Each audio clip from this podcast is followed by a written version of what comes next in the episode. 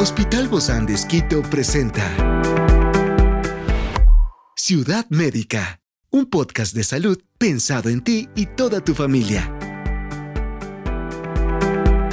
Hoy tenemos una experta para hablarnos de los buenos hábitos de sueño.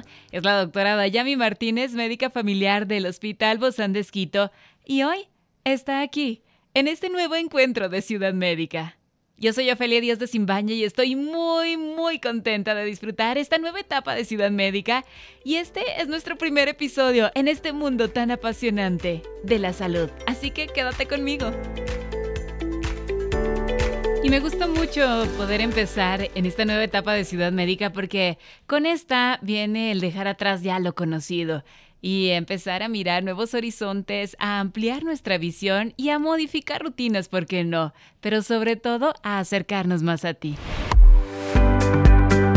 Hemos escuchado algunas personas decir, quiero acostarme con mi pareja, pero mi líbido dice no, quiero levantarme pronto, hacer mil cosas, pero ya no puedo hacer las cosas como antes. Quiero leer un libro, pero la neblina mental me lo impide. Quiero estar tranquila, pero algo me hace gritar, Hoy descubriremos de qué se trata esta montaña rusa de los desórdenes de la tiroides. A mí me da muchísimo gusto el poder hoy conversar en esta nueva temporada de Ciudad Médica con nuestros invitados. Hoy toca el turno a nuestro querido doctor William Acosta. Él es papá de Willy y de Daniela. Y bueno, endocrinólogo también del Hospital Bozán de amante de la docencia universitaria. Qué gusto tenerlo, Doc. Bienvenido. Muchas gracias por la invitación, como siempre, Ofelia. Eh, sí, primero papá, eh, de hecho, en una anécdota interesante, yo dejé un trabajo que me gustaba mucho, me, encantaba, porque el horario que querían que haga impedía que yo dejase a mis hijos en la escuela mm. en las mañanas. Entonces yo les dije, esa es mi prioridad. Entonces conseguí otro trabajo, la, Dios me bendijo, y conseguí otro, otros trabajos, y yo les voy a dejar en la mañana y les retiro a uno de ellos al mediodía, y dos de los cinco días de la semana les retiro al otro que sale más tarde. Que eso de ser endocrinólogo y ser docente universitario es, es complicado. Es una locura, ¿no? Es una locura. Entonces siempre paso corriendo de aquí para allá, pero trato de darme tiempo y me doy tiempo contra todo pronóstico para cuidar de mis hijos en lo que más puedo. Yo creo que eso es lo más maravilloso, ¿no? Del ser humano, el poder darnos a quienes más amamos. Porque las otras son, por eso digo, y por consiguiente después es endocrinólogo, ¿no? Su profesión. Pero yo creo que eso es lo más importante en la vida. ¿eh? Sí, yo me dedico a ser padre y eh, además de profesión endocrinólogo en el, segundo momento. Ese es en el segundo tiempo. Doctor, es un, buen, un padre muy ordenado pero aquí cuando hablamos de los desórdenes de la tiroides nos referimos a otra cosa. Nos referimos a un montón de enfermedades, bueno, no un montón, algunas enfermedades que ocurren en la tiroides. Es bien interesante porque la gente eh, habitualmente dice tengo tiroides y se refiere a que tiene una enfermedad en la tiroides, porque de hecho tiroides, tiroides es un órgano que tenemos todos en el cuello, en la parte de más abajo. Normalmente cuando estoy con corbata y si ustedes me viesen ahora diría que está debajo del nudo de mi corbata para que tengan una idea de dónde está la tiroides. Y para las mujeres es igual. Sí, o sea, en la ubicación está más o menos por el mismo sector para tener una buena idea. La manzana de Dan, que es el hueso yoides, es más grande en hombres y es más pequeño en mujeres. ¿Y estos desórdenes entonces se dan por qué causas, Doc? Hay diferentes causas eh, en el mundo. La primera causa normalmente es el déficit de yodo, la falta de yodo. Pero ya no se da, ¿o sí? Sí, pero no. Y me has sí, dicho. Sí y no. no eh, sí, pero no, pero no sabemos. Es, es, es una. Es Ese una, trabalenguas. Es una pregunta capciosa porque el yodo se necesita para que la tiroides funcione. Y entonces las ciudades o los lugares por encima de los 2000 metros sobre el nivel del mar, lo que llamamos del alto andino ecuatoriano, en el suelo no hay yodo. Entonces en las plantas que crecen en el suelo no hay yodo. Entonces los animales que comen esas plantas plantas no tienen yodo y bueno, los seres humanos que comemos los animales y las plantas que viven en ese suelo no tenemos yodo. No hay yodo. Pero ¿y la sal? Por porque la sal ya es yodada en Ajá, ¿qué diríamos? No sé si en todo el mundo. No, no, es un primero que es un invento ecuatoriano y sí fue replicado, fue llevado a otros países, fue llevado a Alemania y a los Alpes suizos el invento ecuatoriano de un endocrinólogo ecuatoriano en los años 60 a los 80. Pero no, entonces no en todos los países la sal es yodada? No en todos los países la sal es yodada porque en muchos no, no hace falta. No se requiere porque el suelo tiene yodo y después de toda la cadena que le dije, ah, hay yodo. Pero en el Alto Andino no. Y en Bolivia, en muchos lugares de Bolivia que sí hay déficit de yodo, no hay sal yodada y entonces tenemos los problemas del déficit de yodo. Pues hay que llevarle la sal para allá. Hay que llevarle la sal para allá, pero primero hay que asegurarnos de que nuestra sal esté yodada.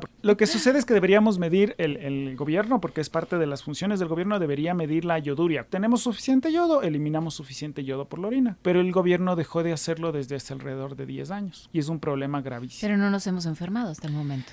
No sabemos, porque la, frecuencia del cáncer de tiroides, que es la enfermedad, digamos, más compleja en términos de tiroides, el cáncer de tiroides es el tercer cáncer más frecuente en el Ecuador y somos uno de los países que más frecuente tiene cáncer de tiroides. Entonces, nos estamos, estamos descubriendo muchas cosas, no es ni sí ni no. Si no, quién sabe. ¿Por qué se necesita la tiroides, Doc? Porque la tiroides produce dos hormonas principales, la T4 y la T3, que regulan la velocidad a la que funciona el cuerpo. Hace que nuestro cuerpo funcione más rápido, más lento, según lo que necesitamos. Y la enfermedad más frecuente es el hipotiroidismo, que quiere decir que la tiroides funcione menos. Entonces hay que darle en pastillas lo mismo que la tiroides debería producir. Esta pastilla que se llama levotiroxina le suplementa, le damos trabajando lo que la tiroides no trabaja. Y ya, con eso es suficiente. suficiente. Cada persona necesita una dosis diferente. Es decir, si me duele la cabeza, pues me tomo un paracetamol, dos paracetamol, ya está. Pero en levotiroxina no, hay personas que requieren 25, 50, 75, 88, 100, 112. Hay siete presentaciones diferentes de la levotiroxina. Y así hay personas que requieren tomar un día una dosis, otro día otra dosis. Y ese es el papel del endocrinólogo, del médico de medicina interna, porque habemos pocos endocrinólogos en el Ecuador. Por tanto, son los médicos especialistas de medicina interna o los médicos especialistas en medicina familiar los que ven la mayor parte de pacientes con hipotiroidismo. Y la, la tercera parte de mi trabajo, de mi vida es la educación, entonces me paso educando a los médicos y a los futuros endocrinólogos de la patria. Estamos en el posgrado, en el primer posgrado y el único de, endocrinología que existe en el Ecuador. Del Hospital Bozán de Esquito. Ahí, ahí eh, están rotando en el Hospital Bozán de Esquito y en todos los hospitales más importantes de, nuestro querido, de nuestra querida ciudad. Y por otro lado, entonces, dentro de estos desórdenes de tiroides también se encuentran otras cosas. También se encuentran otras cosas y hablamos del cáncer de tiroides y los nódulos en la tiroides, que tener nódulos es como tener lunares, solo que como la tiroides está debajo de la piel no se ve y la única forma de verles mediante la ecografía. La mayoría de pacientes con nódulos solo se mantienen en control, no pasa nada. Pero esos, si son como lunares, es como cuando uno tiene los lunares en la cara, ¿no? O en, o en, el cuerpo. No hace falta hacerles nada, pero de vez en cuando un lunar crece, se hace feo y hay que sacar. De vez en cuando los nódulos crecen, se hacen feos y hay que operar y sacar. Dentro de estos desórdenes de la tiroides, em, ¿cómo se detectan estos síntomas, Doc? Que, que, ya hay problemas porque uno regularmente no llega al endocrinólogo así nada más, hágame un chequeo, ¿no? No, no suele llegar así eh, habitualmente. Entonces, si usted tiene mucho cansancio, tiene la piel seca, tiene estreñimiento, tiene caída de cabello, siente que su cuerpo está funcionando más lentamente, puede o no ser la tiroides, entonces un examen de sangre le va a decir si es que hay o no hay problemas en la tiroides. Parece que estos síntomas de los que usted nos habla dieron muchísimo en la época del COVID. Dieron muchísimo, ah, otra vez sí, pero no. sí, pero no. esta, charla se llama sí, pero no. Sí, el COVID largo, las personas que tuvieron COVID y quedaron con secuelas tienen exactamente los mismos síntomas por el COVID. Más bien dicho, las personas durante la época del confinamiento, entonces tuvieron mucho más frecuente problemas de la tiroides porque al COVID le gustaba atacar a la tiroides. Entonces también les daba hipotiroidismo. Entonces pasó también esto. Pasó, o sigue pasando, Pasó, eh, sigue pasando porque el COVID destruyó la tiroides de algunas personas y esta tiroides ya quedó destruida. Entonces pasó, pero sigue estando ahí. Y hay otros factores, ¿no? Como la edad y otras. Sí, es más frecuente mientras más años pasa. Por suerte en los niños es muy raro, por suerte. Bueno. Porque eh, la tiroides regula la velocidad a la que funciona el cerebro de los niños, a la velocidad a la que se desarrolla el cerebro de los niños. Si un niño nace o a tempranas edades tiene hipotiroidismo, su cerebro no se desarrolla bien y esto es algo que es irreversible. De hecho, esto nos lleva a la pesquisa neonatal. A los niños, a los dos o tres días de, de nacidos, le sacan una muestra, una gotita de sangre del talón. Esa gotita de sangre busca actualmente cinco enfermedades, a veces hay screening ampliado para siete y para diez, pero siempre le buscan si tiene hipotiroidismo, porque el diagnóstico de esta rarísima enfermedad en niños, muy frecuente en adultos, pero si se diagnostica en un niño y le damos un tratamiento eh, correcto, no ha pasado nada. Pero si no le diagnosticamos o no recibe el tratamiento correcto, su cerebro quedará impactado para toda la vida. Pero eso es extraño, gracias a Dios, no es, no es frecuente. No es frecuente, pero eh, sí es necesario tener en cuenta de esto de la pesquisa neonatal. Todos los niños que nacen en cualquier hospital, en nuestro querido Hospital Bos Andes o en cualquier lugar que nazcan, tienen que hacerse la pesquisa neonatal. ¿Cuál es la edad promedio entonces donde sí puede suceder el cáncer de tiroides o alguna de estas enfermedades o problemas de tiroides o desórdenes que estamos hablando? Es mucha más frecuente a partir de los 40 años, es muchísimo más frecuente en mujeres, tanto el hipotiroidismo, el nódulo los nódulos en la tiroides como el cáncer de tiroides es más frecuente en las mujeres. O sea, más o menos por la etapa de la menopausia. más o menos, podría ser, sí. Porque se empieza a disparar todo. Todo empieza a cambiar. todo cambia. El cuerpo de las mujeres es un, es todo un misterio. En caja de sorpresas, ¿no? Eh, muy, bien, lo voy a anotar desde ahora en adelante, voy a decir, es una caja de sorpresas y cambia mucho después de la menopausia. Entonces, sí, tiene que ver algunos factores hormonales y muchas otras cosas, pero sí, va por ahí la, idea de, de, estar más atentos a partir de la menopausia. ¿Y la herencia qué tal, Doc? Es mucho más frecuente en pacientes que han tenido familiares cercanos con problemas de la tiroides, pero no es lo que los médicos llamamos enfermedad hereditaria, es decir, no porque mis papás tengan hipotiroidismo, nódulos o cáncer, yo voy a tenerlo. Pero sí hay que echarle ojo, ¿no? Tengo un poco más de riesgo, voy a estar un poco más atento, pero no es que ya esté, digamos, condenado, por llamarlo de alguna forma. Frente a esto también eh, tengo aquí dentro de mis notas la radiación la radiación, pero nos cuidamos mucho. A los que nos preocupa la radiación es de los técnicos de rayos X, los que se pasan haciendo radiografías mm. y tomografías. Nada, de nada de esto de porque vivimos en la mitad del mundo. No, no, no, nada que ver. Más bien en los pacientes que sufren de cáncer y les hacen radioterapia, si es que la radioterapia es cerca del cuello o en el cuello mismo, entonces su tiroides dejará de funcionar en el tiempo. Pero eso no, no es algo que nos preocupe a la población, digamos, general. ¿Qué más debemos saber dentro de estos desórdenes de tiroides, Doc? Tomar sal yodada, por lo menos, o sea, ya hablamos de que no sabemos exactamente si está bien yodada, pero por lo menos tiene yodo, porque ahora que está de moda la sal rosada, la sal del Himalaya, la sal de por aquí, la sal de por allá. ¿Es lo mismo? No, si les gusta pueden utilizarla, no tiene yodo, o sea, está directamente no tiene. Mm, pero eh, dicen que es buena para un montón de cosas. No, sé si sea buena para un montón los datos, no, pero dicen que te baja la presión, que no sé. Puede ser buena para un montón de cosas, malísima para la tiroides. De todas ah. formas, se supone que la cantidad de yodo en la sal yodada, en la sal común de mesa, es suficiente para que consumamos una cantidad moderada dos o tres veces por semana y suficiente. Aunque no se recomienda ponerla ahí en la mesa, ¿no? No, no, no, porque la, sal de cualquier fuente, de cualquier origen, el cloruro de sodio, lo que le hace a la sal ser sal, eh, causa problemas en el corazón, causa hipertensión arterial, es un problema siempre. Siempre cuando hablamos de estos problemas o desórdenes de la tiroides también se asocia mucho con mujeres, en su mayoría, que dicen, ay, estoy ganando peso o estoy perdiendo peso, cualquiera de los dos extremos. Es un, es un mito y una realidad nuevamente. Sí, pero no. sí, pero no.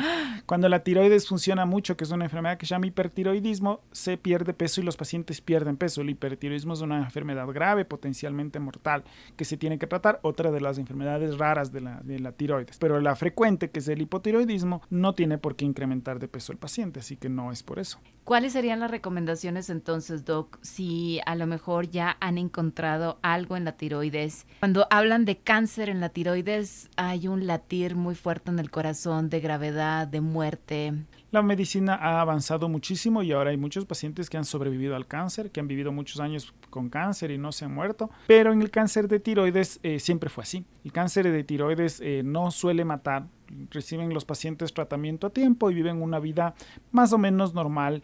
Más bien nos preocupan las complicaciones de los tratamientos, pero en términos generales vivirán y vivirán bien durante muchos años. Mi esposa es oncóloga, entonces el cáncer de tiroides lo tratamos los endocrinólogos porque no requiere quimioterapia, no requiere radioterapia, los pacientes viven muchos años, entonces yo le digo a mi esposa, es por eso que vemos los endocrinólogos, nos encanta este cáncer que está bonito de tratar y no nos complicamos la vida con muchas cosas y les ofrecemos buenas alternativas de tratamiento a nuestros pacientes. Este no, este se opera entonces. ¿Sabe qué? Sí, pero no. Ese es otro tema, entonces. Cuando yo, me, cuando yo me gradué en el 2014 de endocrinólogo, yo me gradué repitiendo en mi cabeza para el examen, para graduarme, el cáncer de tiroides se opera, reciben yodoterapia, se les da dosis altas de levotiroxina. Ahora ya no decimos eso, hemos descubierto que los tratamientos agresivos suelen tener más efectos secundarios. Ya no operamos a todos los pacientes. Y si les operamos, si les mandamos a operar, les mandamos a hacer una cirugía pequeña que solo les saquen un lado de la tiroides. Ya no les damos yodo a todos los pacientes, es más bien raro ahora dar yodo. Ya no damos dosis altas de levotiroxina, damos dosis moderadas. ¿Por qué? Porque el cáncer de tiroides no es tan grave, pero no es algo que ponga en riesgo la vida del paciente. Wow, bueno, pues muchas buenas alternativas. Muchísimas gracias, mi querido Doc William Acosta, endocrinólogo, pero sobre todo, papá. gracias. Un buen día, Doc. Gracias por acompañarnos. Gracias por la invitación siempre. Encuentra este podcast de salud en las redes sociales como Spotify, SoundCloud y todas las plataformas digitales. Gracias por acompañarnos en este capítulo de Ciudad Médica, un espacio para tu salud. Hasta la próxima.